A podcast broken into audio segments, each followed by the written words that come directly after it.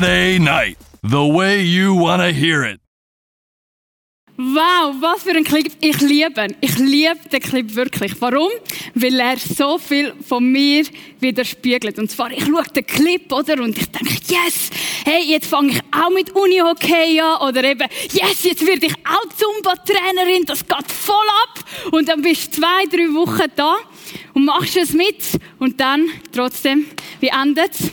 Vor dem Fernsehen mit den Chips im Mund. Und weil du jetzt gerade auch ein Pack Pringles neben dir hast, oder Popcorn, oder Snickers, oder M&M's, oder was auch immer, hey, ein guter, schön bist du dabei, wenn du zum ersten Mal dabei bist, oder wenn du schon häufig reingeschaut hast.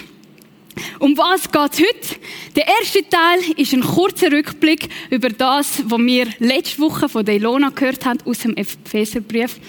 Beim zweiten Teil fragen wir uns, was ist eigentlich das High Impact Training?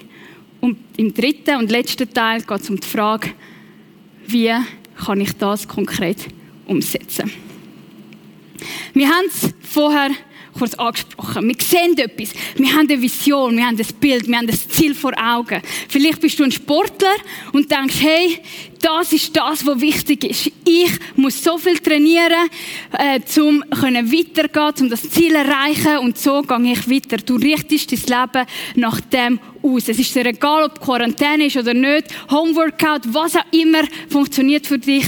Dieses Bild, das du hast, die Vision, das hat so ein High Impact auf dich, dass du willst weitermachen Oder vielleicht bist du nicht so der Sportler, voll easy, hey, du hast mein Herz. Vielleicht denkst du eher, hey, ich will mal selbstständig sein. Oder du bist sogar schon selbstständig und du hast auf das hingeschafft, du hast Weiterbildungen gesucht, besucht und jetzt stehst du vor dem Ziel. Oder du hast ähm, Du willst vielleicht nicht unbedingt den Lancia Y fahren, obwohl es super ist, sondern halt lieber ein äh, Alfa Romeo Giulietta zum Beispiel. Und du tust einen Finanzplan aufstellen, um das zu finanzieren. Also etwas, ein Bild haben wir, wo ein High Impact auf uns hat und das führt dazu, dass wir unser Leben nach dem ausrichten. Und weißt was? Gott hat auch ein Bild von dir. Und von dem hat Ilona uns letzte Woche mehr erzählt. Und zwar hat sie das anhand vom Epheserbrief, Kapitel 1, 4 bis 14 aufgezeigt. Und dort haben wir gelesen, dass Gott zu dir, zu mir sagt, hey, du bist geliebt, ich kenne deinen Namen. Ich sehe, deine gute, deine schlechte Seite, ich kenne deinen Namen. Deine Nöte sind mir bekannt. Ich habe dich erwählt. Ich habe dich erwählt, zu meiner Tochter zu sein, zu meinem Sohn zu sein. Du gehörst zu mir. Ich bin selber Mensch geworden, zu mich dir hergegeben. Ich habe mich ganz dir hergegeben, damit du kannst sehen in Jesus Christus, wie ich wirklich ticke. Und weißt du was? Wenn du dich mir zuwendest, wenn du an Jesus glaubst, dann passiert etwas mit dir. Und zwar schenke ich, schenke Gott uns seinen Geist. Wow. Einfach so.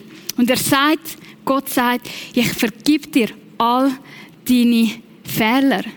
Deine Scham. Du musst dich nicht mehr schämen, wenn es nicht auf die Reiche ist. Ist okay. Ich kann, ich kann dir schon vergeben. Wie krass ist das? Vor allem, wenn ich denke, dass er sagt, er sieht uns als Heilige, fehlerlos, set apart, tadellos. Und dann bin ich dort und sage, ja, gut, vielleicht kann es sein, aber ich weiß nicht, ob du mich schon mal hangry erlebt hast, wenn ich eine gewisse Zeit lang kein Essen mehr habe, dann werde ich schon ein bisschen hässig. Und wenn es schon dort hadert, wie ist es dann bei größeren Problemen und Schwierigkeiten?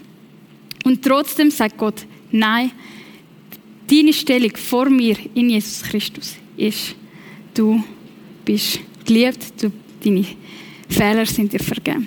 Was macht das mit uns?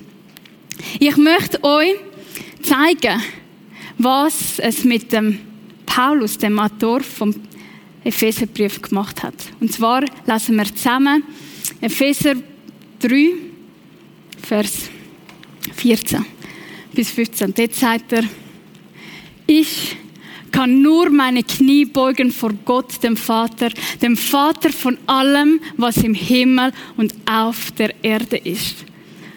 Paulus, der hat gesagt, das Einzige, was ich machen kann vor Gott, ist auf die Knie gehen und sagen, wow, wow. Gott, ich bin überwältigt. Ich bin überwältigt von deiner Liebe. Warum? Weil sie unverdient war. Wenn du nämlich das Leben von Paulus anschaust, dann siehst du, Paulus ist nicht ein Christ von Anfang an. Nein, er hat Christen umgebracht. Er, hat, er gegen Gott gewesen. Und er hat gesagt, Gott liebt ihn, obwohl er gegen ihn war. Und die Liebe, die so tief ist, die ihn so berührt hat, gesagt, ja, wow, mir ist vergeben. Mir ist vergeben. Gott kennt meinen Namen. Ich darf meine Ewigkeit mit ihm verbringen.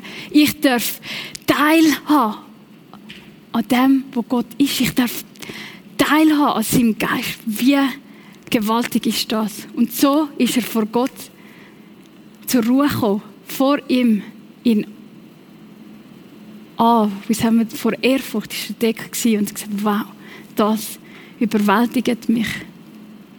Der Augustinus, ein alter Kirchenvater, hat mal gesagt, Du hast uns zu dir hin geschaffen und unruhig ist unser Herz, bis es ruht in dir. Erst in totaler Hingabe zu Gott, im Staunen von dem, was er für uns gemacht hat, kommt unser Herz zur Ruhe. Warum? Weil er uns geschaffen hat und wir dort Ruhe finden vor Gott. Wow. Und in dieser Ruhe, in diesem Frieden, in dieser Andacht hat der Paulus einen Brief geschrieben, ein Gebet gebetet an die Christen in Ephesus. Und das möchte ich euch vorlesen. Ich bete, dass er euch aus seinem großen Reichtum die Kraft gibt, durch seinen Geist innerlich stark zu werden und ich bete, dass Christus durch den Glauben immer mehr in euren Herzen wohnt und ihr in der Liebe Gottes fest verwurzelt und gegründet seid. So könnt ihr mit allen Gläubigen ihr ganzes Ausmaß erfassen. Die Breite, Länge, Höhe und Tiefe. Und ihr könnt auch die Liebe erkennen, die Christus zu uns hat. Eine Liebe, die größer ist, als ihr je begreifen werdet. Dadurch wird euch der Reichtum Gottes immer mehr erfüllen. Durch die mächtige Kraft, die in uns wirkt, kann Gott unendlich viel mehr tun, als wir je bitten oder auch nur hoffen würden. Ihm gehört alle Ehre in der Gemeinde und durch Christus Jesus für alle Zeit und Ewigkeit. Amen. Was ist das Herzanliegen von Paulus gewesen? Was ist sein Herzanliegen? Sein Herzanliegen war, erkennet. Erkennet, erkennet, wie weit, wie hoch, wie tief, wie breit die Liebe von Gott in Jesus Christus für euch ist. Erkennet, was Gott für euch da hat. Erkennet die Liebe Gottes. Warum? Ist das Erkennen so wichtig. Wir lesen, dadurch wird euch der Reichtum Gottes immer mehr erfüllen. Was ist denn das für Reichtum Gottes? Das sind ja mega aufblasen. Was ist das? Klartext. Reichtum Gottes ist, dass wir dürfen Anteil haben an seinem Geist, an seinem Wesen, an seinem Sein. Im 2. Korinther 3, 18 lesen wir, der Geist des Herrn wirkt in uns, sodass wir ihm immer ähnlicher werden und immer stärker seine Herrlichkeit widerspiegeln. Der Geist Gottes wirkt in mir, macht in mir, dass ich immer mehr so wird wie Jesus. Ja, wie ist Jesus gewesen? Ein anderer Bibelvers. Wenn dagegen der Heilige Geist unser Leben beherrscht, wird er ganz andere Frucht in uns wachsen lassen. Liebe, Freude, Frieden, Geduld, Freundlichkeit, Güte, Treue, Sanftmut und Selbstbeherrschung. Alles Sachen, die ich dringend brauche. Alles Sachen, wo ich sage, das will ich mehr werden. Und alles Sachen, wo man in der Person von Jesus Christus findet. So perfekt, wie du sie nirgends anders siehst. Eine Liebe so selbstlos, wie du sie noch nie gesehen hast. Ein Frieden, wo alles übersteigt. Das ist High Impact Training.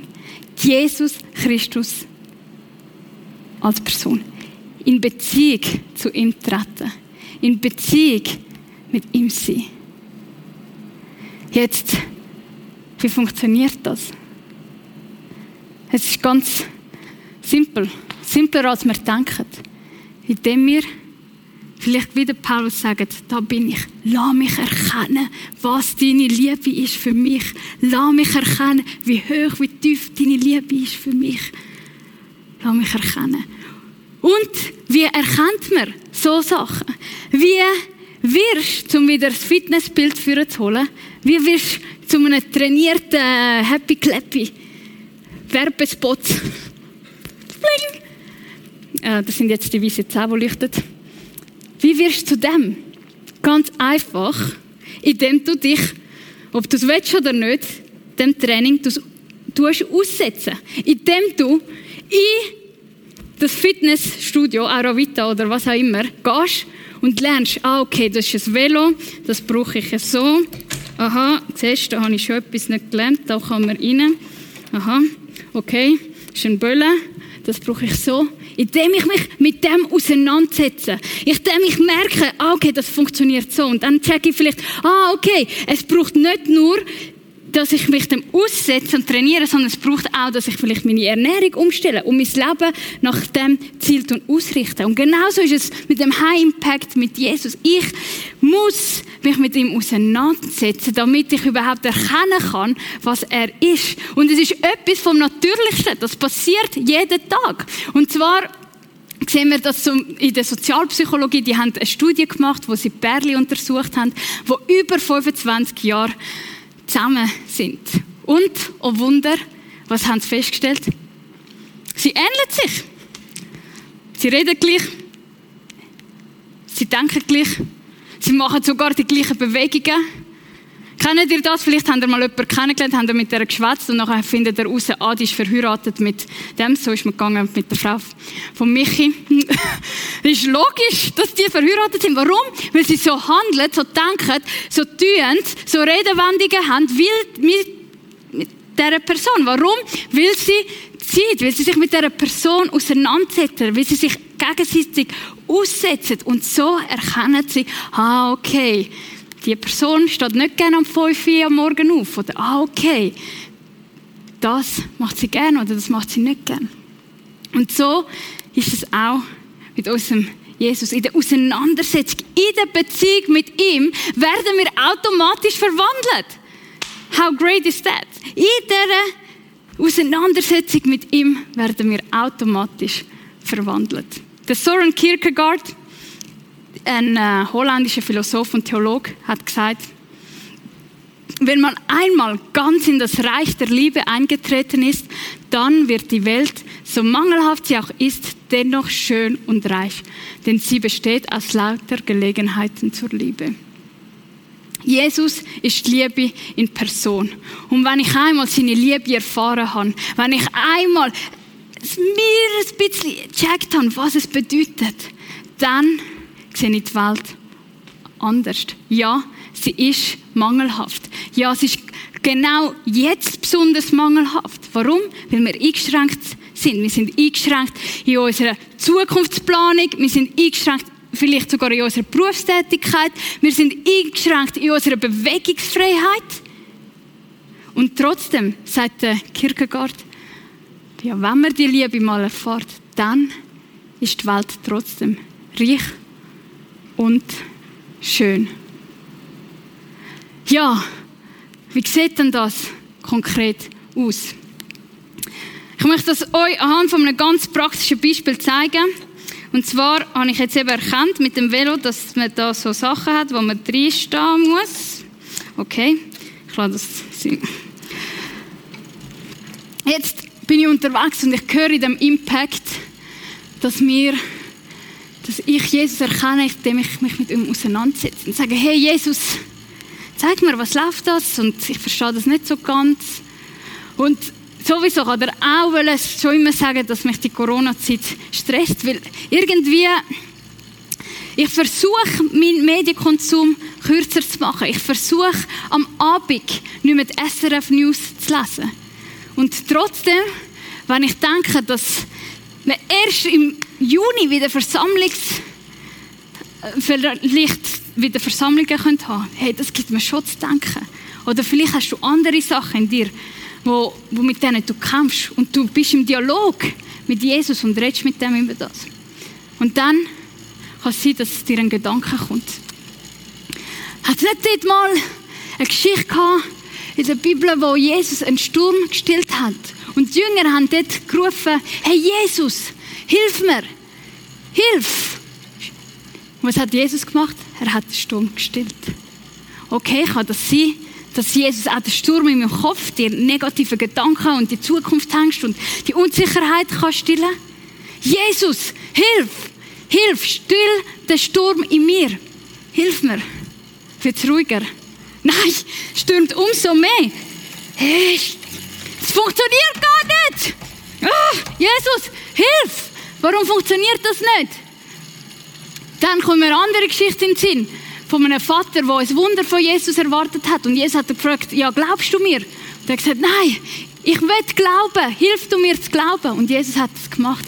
Und da bin ich, Jesus. Hilf mir zu glauben. Hilf mir zu glauben, dass du der Versorger bist. Hilf mir zu glauben, dass du über allem stehst. Hilf mir zu glauben, dass du schaust. Und so falle ich müde ins Bett und schlafe ein. Und mein Herz wird langsam ruhiger. Und am nächsten Tag tue ich zügeln. Und plötzlich beim Zügeln finde ich irgendwo versteckt 250 Franken, die ich irgendwann mal versteckt habe, damit ich sie ja nicht mehr finde. Und dann finde ich sie und dann merke ich, ah, wow, Jesus ist mein Versorger. Er schaut. Und so wird mein Vertrauensmuskel trainiert in dieser Auseinandersetzung, in dieser Beziehung mit Jesus, in dem Ringen mit Jesus. Aber vielleicht ist es nicht unbedingt Vertrauensmuskel, der bei dir trainiert wird im Moment. Vielleicht ist es eher Geduldmuskel, der trainiert wird.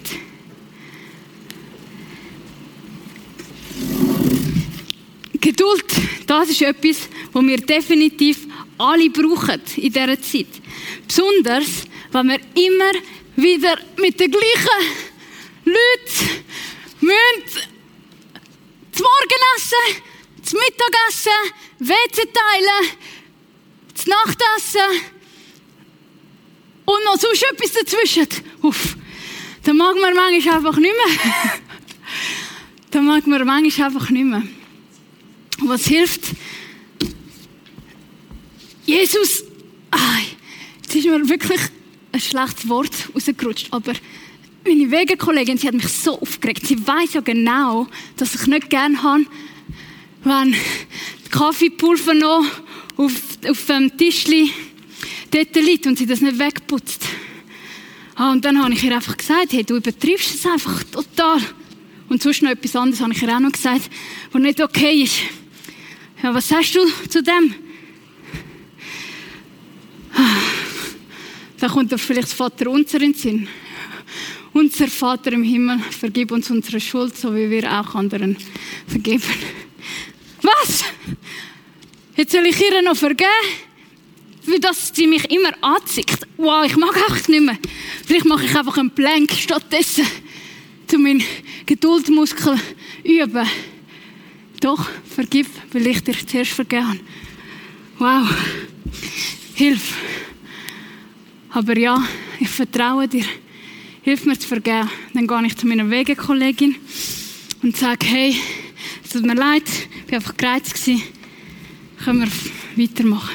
Und so, in dieser Beziehung, in dem Ringen mit Jesus, in dem Alltag teilen mit Jesus, erkenne ich seine Liebe und wird immer mehr so verwandelt wie er. Und wisst ihr, was das Schönste ist? Wir haben das Versprechen in uns. Und zwar ist das Versprechen auch Teil von dem Gebet. Und das finden wir im Epheser 3, Vers 20. Da steht, durch die mächtige Kraft, die in uns wirkt, kann Gott unendlich viel mehr tun, als wir je bitten oder auch nur hoffen würden. Ihm gehört alle Ehre in der Gemeinde und durch Christus Jesus für alle Zeit und Ewigkeit. Amen. Gott verwandelt mich in der Beziehung mit ihm zu Jesus.